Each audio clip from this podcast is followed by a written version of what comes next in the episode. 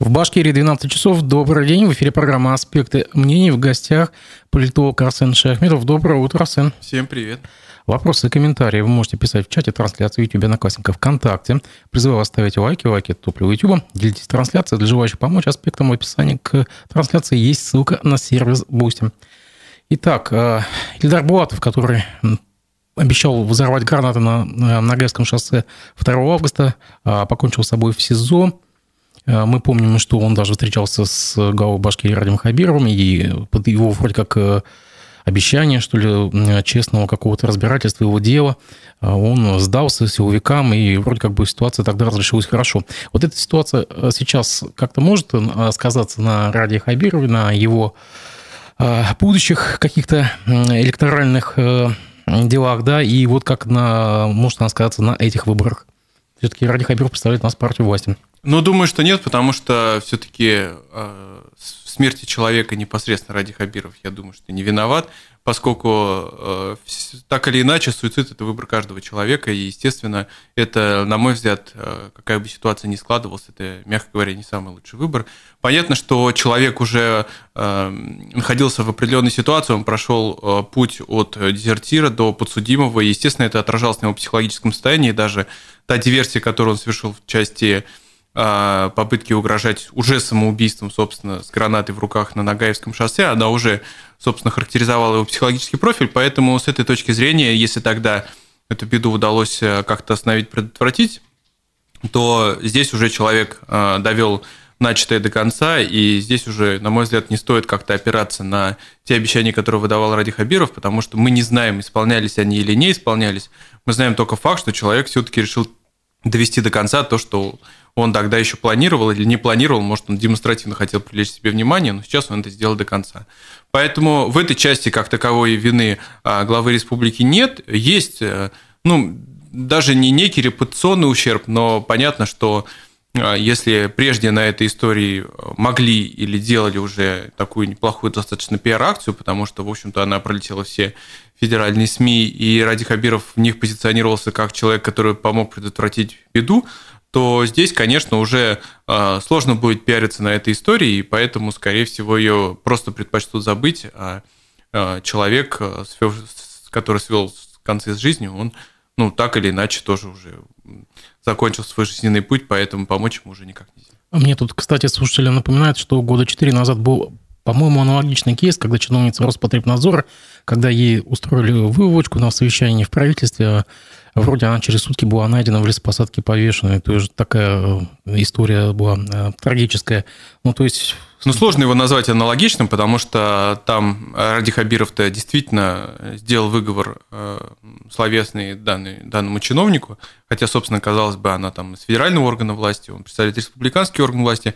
Здесь ситуация обратная. Если Ради Хабиров как-то и принимал активное участие в этой истории, то с желанием предотвратить возможные Э, окончания жизни человека, поэтому здесь параллели такие сложно проводить. Понятно, что финалы там и там трагичные, но, тем не менее, э, роль главы республики совсем разная. Ну, кстати, вот то, что произошло в СИЗО, уже повлекло с собой всплеск конспирологии. То есть, э, как, как и в случае со 2 августа была конспирология, да, так и сейчас, тем более, конспирология зацвела просто пышным цветом. Но люди это очень любят придумывать там, где нет каких-то фактов, сведений. Предпочитаю всегда все-таки опираться на факты и более-менее достоверные источники, нежели чем на конспирологию. Ну да, искать черную кошку в черной да. темной комнате. Итак, у нас через несколько дней уже выборы, уже на этих выходных, и здесь э, э, в принципе, даже незаметно, что они у нас, по-моему, будут, да? Выборы очень незаметно подкрались. Подкрались незаметно, как бы никто даже, наверное, не знает из обывателей. Здесь Лилия Чанышева, напомню, что она внесена в реестр террористов и экстремистов, э, из СИЗО предложила, как голосовать на выборах э, в Башкирии 10 сентября. И это очень, в принципе, ожидаемо. Надо голосовать против кандидатов из партии «Единая Россия». В принципе, э, это уже, по-моему, старая рекомендация. Действенна ли она? На мой взгляд, э, реального, э, реальной выгоды какой-то для политической системы она не представляет, и действительно я ее назвать не могу, поскольку э, понятно, что в условиях сжатого политического пространства, когда не такой уж и большой выбор, естественно, оппозиция будет предлагать голосовать за тех, кто представляет хотя бы формально оппозицию, как там Коммунистическая партия, ЛДПР или Справедливая Россия. Понятно, что они являются крыльями одной партии, но формально в созывы Государственной Думы там, или региональных собраний они как бы представляют оппозицию. Вот. Но вместе с тем прошлая думская кампания показала, насколько этот способ неэффективный. Тогда тоже кандидаты от Алексея Навального признан э, террористом-экстремистом. Вот, они также предлагали голосовать, в особенности за коммунистическую партию. Вместе с тем жизнь показала, что и представители коммунистической партии ЛДПР «Справедливая Россия» так или иначе одобряют те законопроекты, которые предлагаются партии власти, и так или иначе все равно выступают в одной связке с ней. Поэтому а, поэтому а, говорить о том, что мы получим какое-то принципиальное качество, не приходится. Более того, а, в контексте именно политических позиций и политических воззрений, которые исповедует, собственно, там и штаб Навального, и сам политик, призывать голосовать за кандидатов, которые исповедуют противоположные точки зрения, как, например, коммунистическая партия, на мой взгляд, является ну, таким вот демонстрации собственного политического разложения, если так можно сказать, потому что а, политики все-таки должны четко отстаивать э, ту линию, которую они проводят. При этом, конечно, в какие-то моменты идти на компромиссы, потому что политика без компромиссов невозможна. Вот, но вместе с тем а, призывать голосовать, а, соответственно, на какой-то момент становиться сторонником тех политических сил, которые исповедуют обратные политические взгляды, а, ведет а, либо к размыванию своего собственного электората, либо к размыванию своей собственной политической позиции. То и то идет во вред политику. Здесь наш коллега Разиф Абдулин спрашивает, ваш прогноз на явку на 10 сентября, как вы думаете, к чему больше готовы избиратели? Э, к поддержке, поддержать Единую Россию, игнорировать выборы, голосовать за любого кандидата, кроме Единой России, или портить бюллетени? Ну, собственно говоря, частично уже. Я думаю, что э, мы не увидим такую высокую явку, которая будет э, там на президентских выборах следующего года или на выборах главы республики, потому что парламентские выборы в регионах, они традиционно показывают меньшую явку, поскольку люди э, ну, уже практически полностью перестали чувствовать, что представительный орган власти на что-либо влияет и в политической системе, и каким-либо образом представляет их непосредственные политические взгляды. Поэтому эти выборы, как правило, в регионах остаются несколько в тени. А, второй момент заключается в том, что э, как мы отметили в начале эфира, то, что выборы подошли очень незаметно. То есть мы не видим практически полностью а, и агитацию на улицах, и а, какой-то широкой представленности предвыборной кампании. Ну, кроме ОДПР. ОДПР традиционно скупают баннеры оптом. Синий с желтым. Вот. В этой связи, собственно, нет лишнего напоминания, как в прежние годы, о том, что идут в стране какие-то выборы. И, собственно, и в экспертном сообществе тоже так э, достаточно неожиданно вспоминаешь, что вот через недельку уже выборы у нас. А это интересно, явку слушать специально? А, сейчас об этом поговорим. Вот, поэтому ожидать какой-либо высокой явки, на мой взгляд, не приходится, но я думаю, что ее будут стараться удерживать на каком-то определенном уровне, тем более выборы в этот раз однодневные, не трехдневные, как раньше, поэтому, ну, я думаю, что явку в 30-50% а, мы, наверное, увидим, но 30, я думаю, все-таки мало, ну, 50, я думаю, вот где-то в этой э, конфигурации мы, наверное, будем ее наблюдать. Насколько специально сушат явку или нет – спорный вопрос, потому что, с одной стороны, бюджета на предвыборную кампанию теперь действительно не так много, как раньше, поэтому а, разойтись здесь в плане рекламы и предвыборной агитации кандидатам и партиям не так уж легко.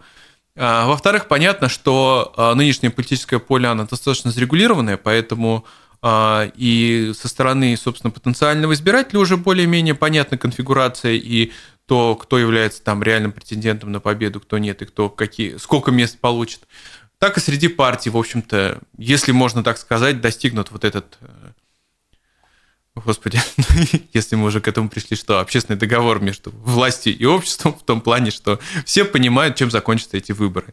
Вот если в этом контексте это понимание у обеих сторон есть, и обе стороны как-то не стремятся что-либо изменить и а, как-то как-то принципиально повлиять на ситуацию, то вот э, за счет того, что этот консенсус сформирован а, и не идет какой-либо активной предвыборной агитации, и понятно, что а, в нынешнее сложное время, именно с политической точки зрения сложное, так или иначе партии и кандидаты опасаются, что какое-то неловкое высказывание – несогласованное действие может привести к обратному эффекту, то есть потере политических очков, нежели набору этих политических очков. Поэтому в этом плане а, и, и та, и другая сторона несколько замерли в ожидании просто выборов, которые все расставят на свои места. Вот, поэтому говорить о том, что сушку явку сушат как-то специально, я бы не говорил. Скорее всего, это данность нынешнего времени, но лишний раз на выборах тоже не акцентировать внимание для того, чтобы не продемонстрировать какое-то предвыборное роскошество, что сейчас вот будет проходить какая-то там активная кампания или деньги тратятся не туда, чтобы лишний раз не раздражать избирателя, как-то вот э, было принято решение, что все равно люди придут, проголосуют, так или иначе узнают из-за объявлений на подъездах, а, из-за информации на работе, там на местах учебы, например, и так далее. Вот, поэтому и к этой компании э, внимание не такое э, пристальное, тем более, что в принципе сейчас начинается такой большой электоральный период, когда сейчас будут выборы в Курултай, потом весной, дай бог, будут выборы президента и осенью выборы главы региона. Поэтому, ну, данное голосование, оно скорее подготовка к тем. Ага, то есть такая тренировка. Да. А между тем, вот э, почти почти все общественники, а, такие, которые находятся в медийном поле, они предлагают бойкотировать выборы. Да и так о них никто не знает, еще и бойкотировать. Вот, например, жители села Подольск, э, которые там у которых свой трагический кейс с переселением, да, записали видео с призывом не участвовать в выборах в Курултае. Это какой-то способ привлечь внимание к, к, к своим проблемам путем э, вот, призывов не ходить на выборы. Или что, у людей больше ничего другого не осталось в запасе, никаких козырей? Я думаю, что это больше способ привлечь внимание к своей персоне, нежели к каким-то конкретным политическим силам, потому что бойкот, на мой взгляд, является ну, одним из самых неэффективных способов э, политического э, акционизма, потому что э, по своей сути он не высказывает никакую позицию, он высказывает лишь позицию против, а позиция против, она неконструктивна. То есть, высказывая позицию против, я считаю, что нужно предлагать какую-то позицию за. Вот, поэтому в этом случае я бы скорее призвал людей прийти наоборот на участки и как-то проакцентировать свою непосредственную позицию, нежели э, бойкотировать выборы, тем более, что э, нижний порог явки у нас отменен, поэтому мало на что это повлияет. Ну, даже если явка будет условно 5%, ну, все равно конфигурация партийная будет ну, плюс-минус та, которая ожидалась. Вот поэтому в этой связи э, бойкот выборов никак на них не повлияет, а вот на голосование за ту или иную силу Здесь возможно. Другое дело, что э, какая-то реальная оппозиция на этих выборах ну, практически не представлена. Вот, если только там условную партию Яблоко можно относить сейчас э, к проявлению какой-либо оппозиции. Вот, э, но опять-таки э, есть способы продемонстрировать свое нет, даже придя, собственно, избирательный участок, потому что понятно, что если будет большой процент там э, испорченных условных бюллетеней, то это будет тем же показателем протестного голосования – вот, и для властей это будет сигнал, что ну, в общественное настроение есть какие-то проблемы. У нас, кстати, вчера был здесь э, координатор движения «Стоп Башар Альберт Ахматуллин, и он сказал, что он лично будет э, пользоваться такой тактикой прийти, испортить бюллетень или, допустим, забрать его с собой. Ну вот это тоже методика, которая также э, является своего своим также является своего рода протестным голосованием и бойкотом, но при этом этот голос видно – и его можно зафиксировать, что понятно, есть э, какой-то определенный процент бюллетеней, которые портятся именно техническим образом, там люди по незнанию, допустим, заполняют или какую-либо ошибку допускают, пытаются исправить как-то свой голос после того, как проголосовали. Вот, но а, опять-таки тоже есть понимание, что э, испорченные бюллетени – это своего рода э, графа против всех, которая тоже сейчас отменена. Поэтому, на мой взгляд, это в случае, если человек хочет проголосовать как-то протестно показать свой голос, то это более эффективный способ, который будет зафиксирован и увиден, нежели он э, растворится вот этой бездне неизвестности. Интересно, к следующим выборам депутаты Госдумы криминализуют э, порчу бюллетеней?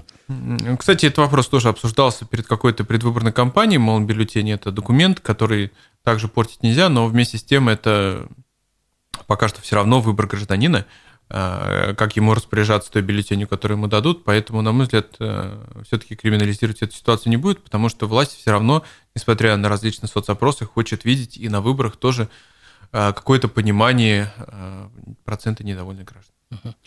Ну, между тем, обнаружилось, что Леонид Судский, глава ЛДПР, у нас по региональному списку проходит. Сильно поможет глава ЛДПР нашим республиканским ЛДПРовцам? Да он не только глава ЛДПР, он, по-моему, и председатель комитета по международным делам, да, так что да. Э, вряд ли ЛДПР все-таки рассчитывает на то, что у нас э, такой видный партийный деятель будет заседать в местном Курултае. Понятно, что это использована та же технология паровозов, э, так называемых. А, то есть лидер партии ну, лидер партии там, наверное, всегда Жириновский уже, а формально административный лидер партии, он э, закрепляет за собой первую позицию в списке для того, чтобы протащить партию в Курултай. И э, в этом случае, ну, наверное, достаточно трагичная эта ситуация для партии, если при, приходится прибегать к таким мерам, чтобы э, пройти в Курултай, который вроде бы они проходили постоянно и не должны испытывать на этот счет каких-либо проблем. Э, ну вот, видимо, такое решение было принято на федеральном уровне. Возможно, такие же меры принимаются и в других регионах, но это показатель того, что, э, собственно, с смертью Владимира Жириновского партия утратила и харизматического лидера, и, э, очевидно, опасается утратить и какой-то степени свой электорат, что в регионах могут не проголосовать за него. Но вместе с тем, на мой взгляд, Леонид Слуцкий... Леонид, да. Слуцкий, Слуцкий. Слуцкий э, не такой популярный персонаж э, в обществе, э, в регионах особенно, для того, чтобы его узнаваемость способствовала набору политического капитала для партии. Все-таки я сторонник того, чтобы политические партии на выборах в регионах опирались именно на региональных лидеров и, собственно, позиционировали не их и формировали их как лидеров в региональном пространстве. Это обеспечит и кадровый резерв непосредственно для партии, это обеспечит и успех, стабильность для партии на региональном уровне. Но, видите, вместе с тем выбрана модель централизации. Ну, у ДПР это первые выборы без их э, вождя, без Жириновского. Хотя я смотрю сейчас на сайте, везде Э, везде его фото, они до сих пор не снимают. Они такой ощущение, как будто они боятся расстаться с этим персонажем. Ну, понятно, что эта партия была э, яркого вождистского типа, и, собственно, даже со смертью вождя э, структура вождистского типа не утрачивает эксплуатацию ореола этого вождя, поэтому... Но сколько топлива этого еще хватит? Год, Я два, думаю, три. что очень ненадолго, но в рамках этой ближайшей электоральной кампании, потому что какой бы Жириновский не был яркий персонаж, все равно так или иначе они будут забывать, потому что приходит новое поколение, которое уже будет видеть его только в каких-то роликах, и понятно, что вообще структуры вождийского типа долго существовать не могут. Даже если вспоминаем опыт Советского Союза, а, опора на Ленина, она существовала формально, конечно, там до 91 года уже де-факто, да, но вместе с тем все меньше и меньше людей жили при Ленине, помнили его, а, уже его образ стал полностью мифологическим и абсолютно полностью перестал работать а, кроме как вот этих официальных выступлений, которых постоянно ссылались на Ленина. Образ Ленина стал мифологическим образом какого-то там доброго дедушки, который заботится о пионерах и октябрятах, но понятно, что во взрослой жизни уже никто не разделял, собственно, практически никто не разделял, кроме фанатиков, эти идеалы. Вот поэтому в этой связи а, политический срок умершего вождя, он не превышает 20-30 лет, если у него нет более-менее равновесного преемника. Вот на примере Северной Кореи мы видим, что так или иначе образ преемника в виде сына, на него перекладывается некий ореол его предшественника, и вместе с тем он иногда, собственно, не просто клонируется этот ореол, он еще и переходит, то есть предшественника начинает критиковать, а нового лидера, допустим, уже опять-таки боготворить. Так было, кстати, и в советское время. Вот. А, такие модели, они более живучие, более устойчивые, если общество закрыто и есть такого рода преемственность. Но, как правило, а, вождь после, после себя оставляет выжженное поле, на котором э, никто уже не может сформировать а, какой-то репутационный политический капитал, который сравним с капиталом вождя. А вот интересно, на следующем электоральном витке ЛДПР пойдет под нож? Что пойдет? Э, пойдет под нож. Ведь учтились все-таки разговоры о том, что будут сокращать количество парламентских партий и возможно, что пожертвуют либерал-демократами. А, ну, они уже давно не либерал-демократы, и вряд ли ими когда-то были. А, вот, но, на мой взгляд, а, Кремль все-таки будет сторонником того, чтобы политическую конфигурацию сохранять до там моменты непосредственно транзита уже президентской власти, потому что данная система устоялась, и в период такой и без того турбулентности, как там специальная военная операция, и другие события, которые у нас происходят, каким-либо образом менять уже устоявшуюся сложившуюся конфигурацию, я думаю, не захотят. Тем более такая перестройка возможна только в а, контексте следующих парламентских выборов, которые а, пройдут только лишь через несколько лет, поэтому до 2024 года понятно, что нынешние конфигурации, я думаю, будут более-менее сохраняться. Конечно, можно пойти по а, такой модели, что постепенно начать работать с регионами, там выводить какие-то партии из, так сказать, оборота э, регионального, но опять-таки тут можно уже непосредственно разбалансировать систему на, на низах, где-то эта партия будет проходить, где-то не будет, где-то она станет реальной силой, а где-то найдутся недовольные. Поэтому я думаю, что предпочтут э, опять-таки проводить политику сверху, а там уже она будет распространяться на низовые уровни. Но вместе с тем это все равно перспектива как минимум ближайших нескольких лет.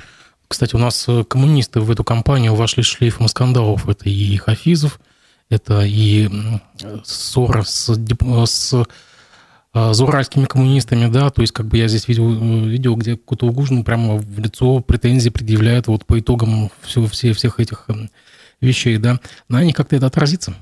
Это опять-таки к вопросу о том, стоит ли голосовать э, за любую партию, кроме Единой России. Мы, собственно, видим, что э, те же коммунисты, которые вроде как представляют вторую силу в стране и в регионе у нас, они так или иначе не могут э, сконфигурировать Э, собственную расстановку партии. А уж тем более говорить о том, что они как-то смогут эффективно влиять на процессы в регионе или в стране, тоже затруднительно. Коммунисты, к тому же, традиционно перед каждыми выборами, особенно парламентскими, умудряются э, выстрелить себе в ногу. Мы помним, что перед прошлыми выборами э, тоже были скандалы и с партийными списками, и с исключениями из партии и прочими так что я думаю, что это стандартная э, внутривидовая борьба, которая происходит в коммунистической партии, которая ни к чему хорошему, особенно в канун выборов, не приходит, а приходит, приводит только к э, потере собственного электората. Теперь уже и собственных членов партии, и сторонников. Но ведь коммунисты получают всю мощь протестного голосования. Ну, сложно назвать это мощью, если, собственно, люди сами друг друга исключают из политической борьбы. Скорее, это слабость, не сила. Нет, нет, я имею в виду то, что им достаются все голоса тех, кто не нашел э, графы против всех. Ну, вот, вот, собственно, при такой модели голосования туда и уходит весь тот протест, собственно, в никуда, внутрипартийные дрязги. Вот, поэтому, на мой взгляд, есть и другие более эффективные средства в рамках голосования для того, чтобы показать свою позицию.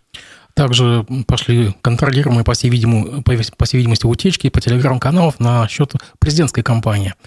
А якобы в администрации президента, мы не можем это утверждать, но решили все-таки проблему возраста действующего главы государства, его просто на предстоящих выборах окружат а, такими же, скажем так, людьми... Сокалами. Да, людьми... Э, С большим политическим опытом. Большим политическим опытом. Зюганов, а, Слуцкий.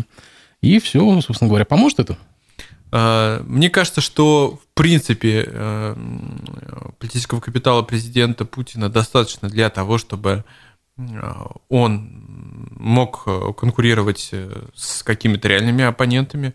Вот. Э, у него достаточно большой политический опыт, и, собственно, та зарегулированность политического пространства, которую мы сейчас наблюдаем, она ему уже многократно позволяла, собственно, доминировать на нем, нежели вступать в какую-то реальную оппозицию. Но опять-таки здесь вопрос скорее а, сохранения привычного, понятного политического поля для власти и, собственно, и тех же кандидатов, которые выдвигались э, э, вместе с ним, по-моему, практически всегда, кроме там нескольких выборов типа четвертого года и тех выборов, когда Грудинин был кандидатом, это 12 или 16 год был. 16 год, по-моему. О, 18 не 16 Вот. А, а, вот кроме тех, а, собственно, каких-то разовых акций, собственно, одни и те же кандидаты и были.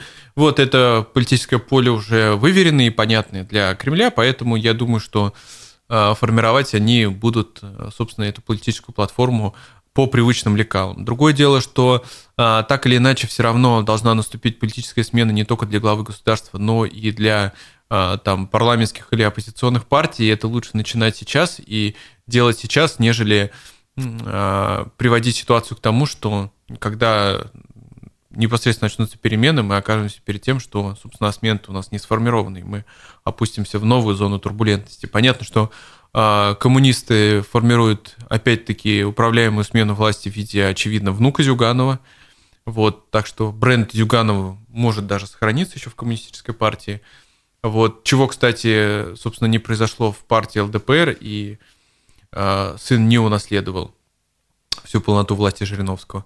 Вот, и ЛДПР как раз-таки является ярким примером того, какая турбулентная ситуация может сложиться с партией, как она может потерять резко политический капитал, если вовремя не обеспечить э, нормальные механизмы смены власти, причем не просто какой-то единоразовый раз в 20-30 лет, но постоянной ротации власти. Вот, поэтому в этой связи я думаю, что просто Кремль э, испробует уже проверенные лекалы, а, лекала для того, чтобы обеспечить э, такой управляемый избирательный процесс, для того, чтобы не а, опять-таки не испытать какой-то лишней турбулентности в рамках избирательной кампании. Кстати, внук Зюганова в эти выходные будет конкурировать на выборах э, мэра Москвы. Угу. Вот, так что посмотрим, какие у него будут э, Ну, выборы Москвы то, тоже шансы. очень проходят тихо, я замечаю. Собственно, там видимо, уже решили его по 2012 году не повторять. Кстати, коль мы заговорили о президентских выборах, здесь Стрелков Гиркин из СИЗО заявил, что хочет стать президентом, и тут же от него отвалились все сторонники по клубу рассерженных патриотов. Никто не захотел почему-то его поддержать и участвовать в этой истории. А, есть ли какие-то а, у Гиркина, если, если допустим, так гипотетически вот он пойдет, допустим, на выборы, есть какие-то у него шансы собрать патриотическую а, аудиторию? Ну, это скорее вопрос э, о том, выборы у нас э, являются ли инструментом прихода к власти или нет. То есть власть у нас либо избирается, либо берется. В нашей стране власть скорее берется и удерживается, вот, поэтому э, вряд ли Гиркин сам э, предпочтет выбирать те механизмы выборов, э, несмотря на то, что он заявил о своих политических амбициях, но понятно, что это скорее инструмент привлечь себе внимание и э, сформировать, может быть, себе какой-то и политический иммунитет, чтобы рассматриваться в в стенах заключения как кандидат в президенты. Это все равно некое другое внимание, и он может себя позиционировать уже как политический узник.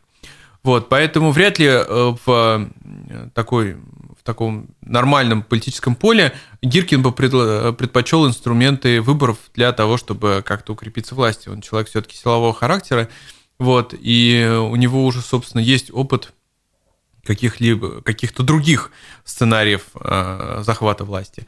Вот, э, очевидно, в Кремле это прекрасно понимает, и э, перед, собственно, выборами президента его уже превентивно изолировали от э, возможных сторонников и от общества для того, чтобы э, у него не было амбиций провернуть подобный сценарий.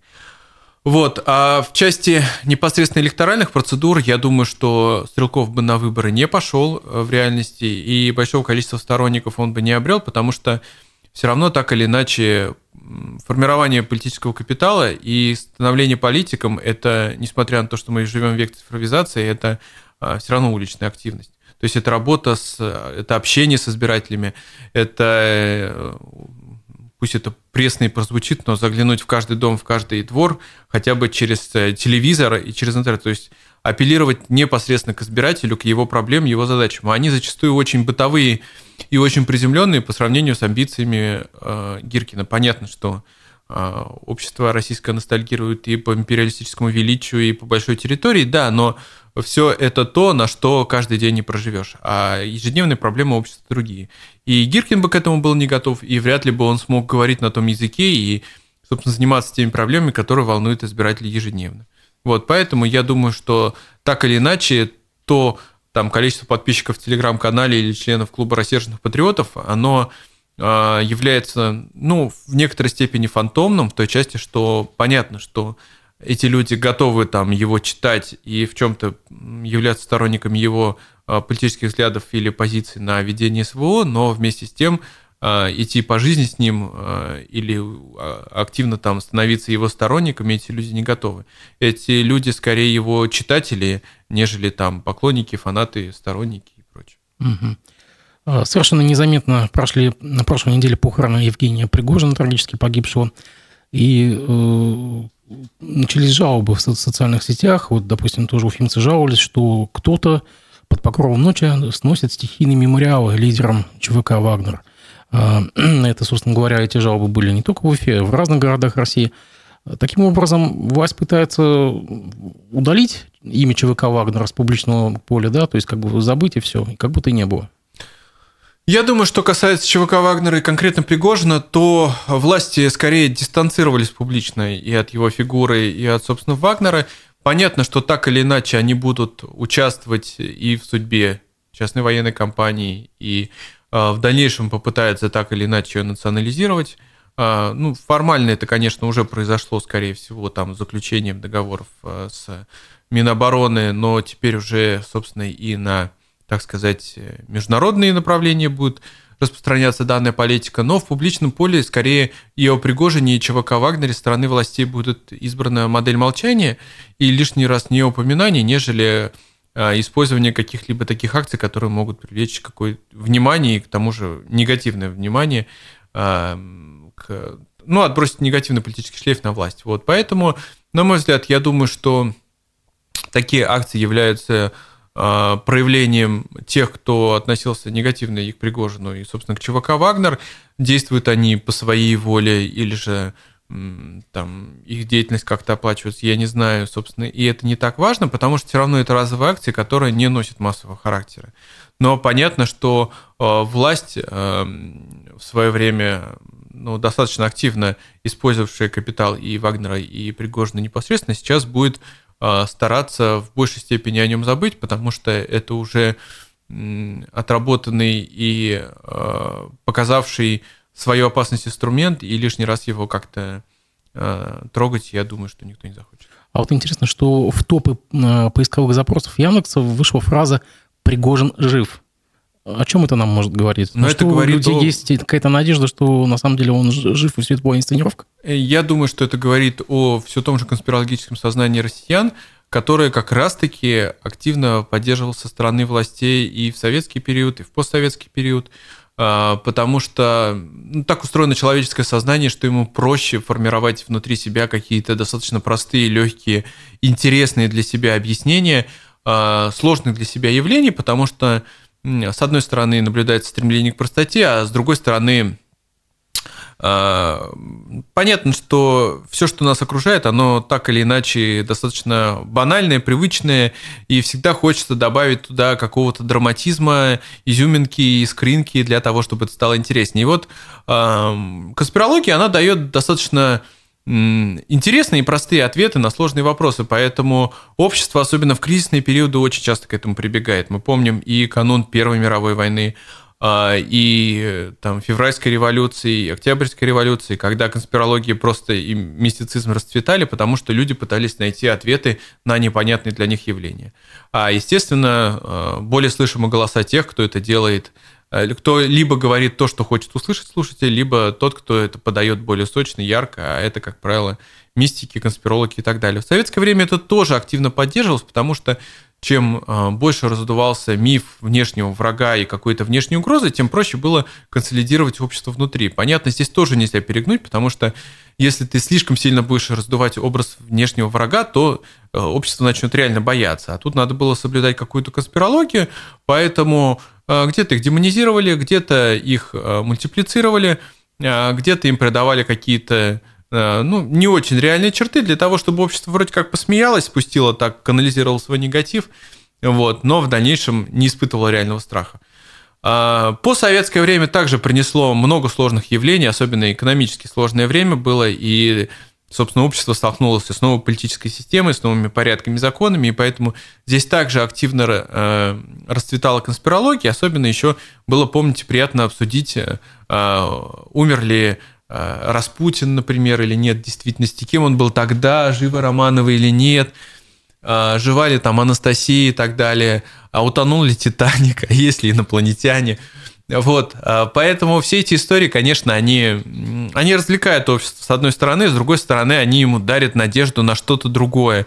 И вот жив Пригожин или нет, а, скорее это тоже надежда на то, что что-то пошло не по плану, что-то пошло нелинейно, не так, как это говорят там в СМИ, не так, как это ты привык тому, как это все происходит и складывается. То есть какое-то разнообразие в нашу жизнь вносится. Вот, поэтому я бы здесь скорее находил бы желание людей немножко повеселиться, поверить, может быть, в какое-то чудо действительно, там, что произошло что-то другое, э, нежели было ожидаемо или нежели что транслируется в СМИ, вот, нежели какие-то реальные надежды на то, что там придет спаситель в виде Пригожина и всех нас откуда-то спасет. Нет, Пригожин не спаситель, и, собственно, понятно, что он не обладал и теми компетенциями, и тем политическим капиталом, который мог бы э, в реальности ему позволить что-то изменить в стране. Угу.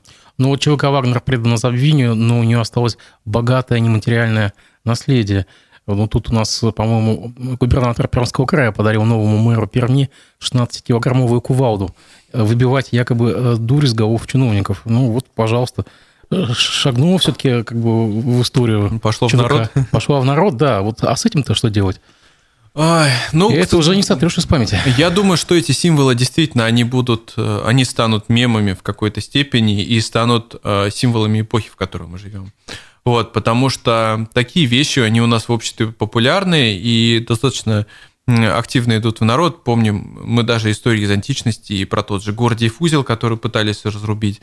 Но это любимый мотив общества и российского общества в том числе, что э, опять-таки это мессианство, что э, либо придет какой-то человек-спаситель, либо мы обретем какой-то инструмент, который в разы решит все наши проблемы.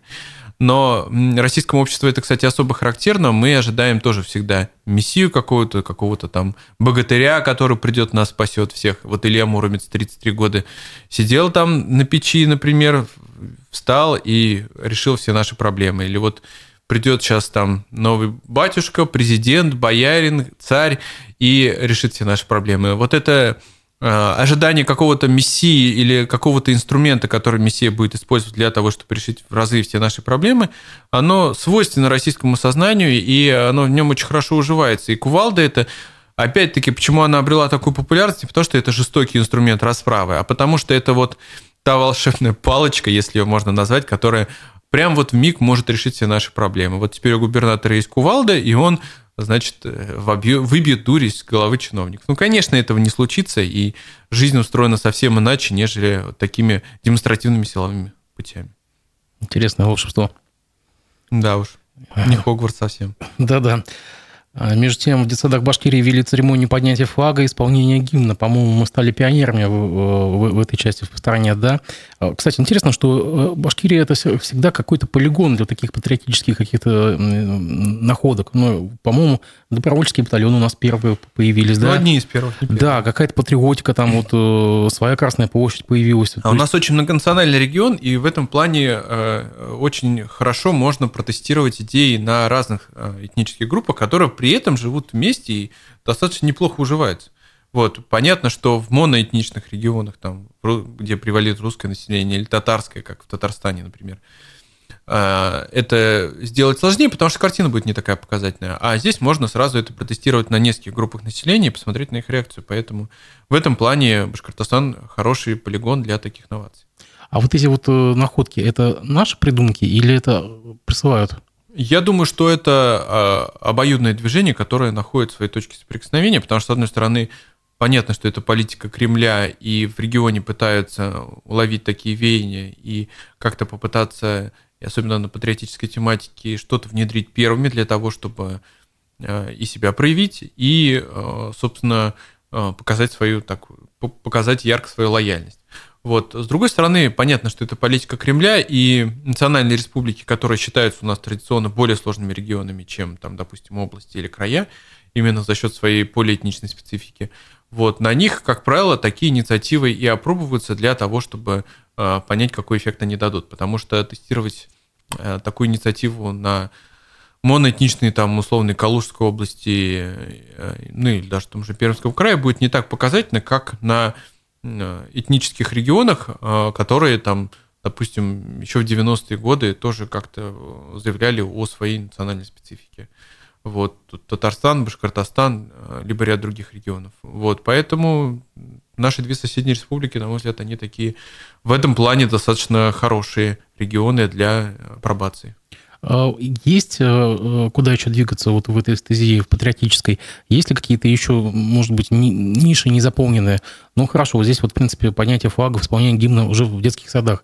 Может быть, дальше шагнут на предприятия, на заводах будут поднимать, там, не знаю, в поликлиниках. Я думаю, что это, собственно, то направление, которое не имеет границ, потому что всегда можно а, скопировать либо модели, которые существуют, либо реанимировать те практики, которые существовали еще совсем недавно, например, как Ради Хабиров вот э, в понедельник, по-моему, выступил с инициативой о том, чтобы ребята в сельской местности, как в свое время там тимуровцы, помогали селянам э, и тем семьям, которые э, отцы там или отцы или мужчины, которых отправились на поля СВО. Вот, всегда можно возродить еще и старые практики, добавив им модернизацию, адаптировав ее к современным, поэтому здесь пространство для маневра очень большое, и этим, собственно, патриотическая тематика удобна, потому что ты здесь что не предложи, вроде как это полезно, а, правильно, а, адаптировано уже под какие-то поведенческие практики, поэтому это практически беспроигрышная политика. Вот, но чаще всего это носит, конечно, такой достаточно умозрительный характер, и на мой взгляд, все-таки реальным патриотизмом будет и улучшение социально-экономического положения в стране, и, э, собственно, развитие политических институтов, э, нежели какие-то вот эти вот абстрактные практики, которые э, могли бы дать такой скоростью минутный эффект. Вместе с тем, конечно, исполнение гимна и поднятие флага я считаю позитивным явлением. Собственно, в тех же Соединенных Штатах, на которые часто там оборачиваются и не, с не очень добрым взглядом, это та практика, которая существует на постоянной основе. У них тоже практически все мероприятия, особенно государственные, начинаются с поднятия флагов и гимнов. Но другое дело, что, на мой взгляд, а, делать это еженедельным событием в школах, там, в детских садах или уж тем более ежедневным, на мой взгляд, это неправильно, это то, что будет способствовать приеданию этого всего. И не то, что это даже вызовет потом раздражение, это просто будет не восприниматься так так почетно, так достойно, как это предполагалось бы изначально. Поэтому, на мой взгляд, оптимальнее это было бы делать там э, раз в год или раз в полгода, например, ну, может быть, даже раз в месяц, а, нежели действительно еженедельно. Но есть другая крайность. Тут, допустим, вице-спикер Госдумы Чернышов предложил запретить объявления на английском языке в самолетах. То есть, как бы, ну, понятное дело, что начинается гонение на английский. Да и, кстати, вот Минкульте а, считает, что фильмы «Барби» и «Оппенгеймер» не соответствует традиционным ценностям а, россиян. Дубак там или... Или Каха там какой-то. Вроде как-то переименовали, да. Но так или иначе, вот мы же видим, что... У нас сейчас куча российского видеоконтента выходит э, тоже с э, очень сомнительными, на мой взгляд, поведенческими э, нормами, которые в нем заключены. Там у нас на том же ТНТ бесконечное количество этих сериалов, типа там «Измены», каких-то любовников и про тех же наркотики. Про что только там фильмы не показывают. Не, не, не скрипные. Да, вот. Поэтому прикапываться к иностранным фильмам в этом контексте, конечно, достаточно сложно. Вот, но вместе с тем понятно, что это, как вы правильно отметили, что это будет кампания против всего западного, и, как правило, она почему-то, э, по крайней мере, несет свое начало в самых неожиданных, казалось бы, местах. Ну, чем не угодил английский язык в самолетах, где может, могут иностранцы ездить, да, но при этом иностранный язык в школе, наверное, депутаты не возмущает, например. А, кстати, напомню, что полгода назад, по-моему, был введен запрет на использование а, в официальной переписке и в документообороте э, каких-то иностранных... Ну, не полгода меньше, да. Иностранных слов, да. да. да. А как, э, интересно, все это соблюдается? А как? Ну, это изначально мертворожденный закон проект был сначала, потом уже подписанный закон, и реализовать его на практике невозможно, потому что сила языка и его живучесть определяется тем, насколько он может адаптироваться к новым веяниям, к новым словам, и насколько он может выживать и поглощать Э, эти новые слова, в том числе и заимствования, э, в себя. Поэтому в этом плане язык русский ты потому является великим, потому что он достаточно сильно, достаточно живучий, он с легкостью впитывает в себя новые слова и те же англицизмы, и уже, по сути, во многом очень сильно трансформировался от того же древнеславянского, если мы сравним языки, эм, некоторых не считают языками, но это, конечно же, языки и украинский, и польский, и белорусский, они куда ближе к древнеславянскому, чем русский язык, потому что русский язык за счет именно заимствований а, в большей мере а, трансформировался и показал свою живучесть, и в части распространения тоже, потому что это один из, по-моему, шести языков ООН, и это один из э, крупнейших э, языков мира, на котором говорят, ну, по-моему, почти 200 миллионов человек в мире. Вот. Поэтому рус... сила русского языка как раз-таки в его заимствованиях. И запрещать эти заимствования означает э, то, что ну, это, по сути, препятствует развитию языка. Потому что так или иначе они все равно будут появляться. Мы живем в мире цифры и технологий, а технологии, они в основном на английском языке, поэтому, конечно, эти слова будут перекачивать в русский, перекать, Перетекать. Перетекать. Да. Перетекать в русский язык, да. А вот, а, и а, понятно, что в какой-то степени они его будут менять, но изменения – это как раз-таки способ выживания языка.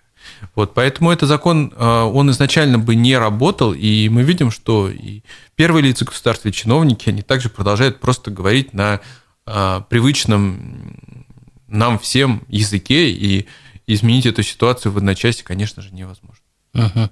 Ну, если говорить о гонениях и борьбе со всем Западом, тут депутат Госдумы Башкирии Динар Гельмудинов поддержал перевод чиновников на российские автомобили. Это потому что самого господина Гельмудинова мы здесь, по-моему, никогда не видели на отечественных машинах. Ну, помню, вот помните, это... эта инициатива еще была Немцова в 90-е да, годы, да, да. всех пересадили. Это хайп такой сейчас, как бы на котором почти все отыгрались уже? Или они чувствуют, что, в принципе, дальше только на китайском автопроме?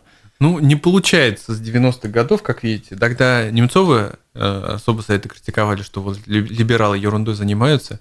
Теперь вот власть уже. Уже сколько... И, по-моему, Путин даже заявлял уже об этом, что... И, по-моему, недавно он давал поручение о том, что покупать только российские автомобили, не только Гельмудинов. Но, да, э... и при этом стоит уточнить, что после этого на полмиллиарда нашли э, госзакупок э, иностранных машин, и даже Чарльтамарский водоканал попался на закупки минивэна да, какой-то минивэн там за 7, что ли, миллионов. Но там еще ограничения по стоимости есть. Но это хотя бы минивэн, а не роскошный автомобиль. Понимаешь, что минивэны подороже будут стоить, нежели обычные легковые.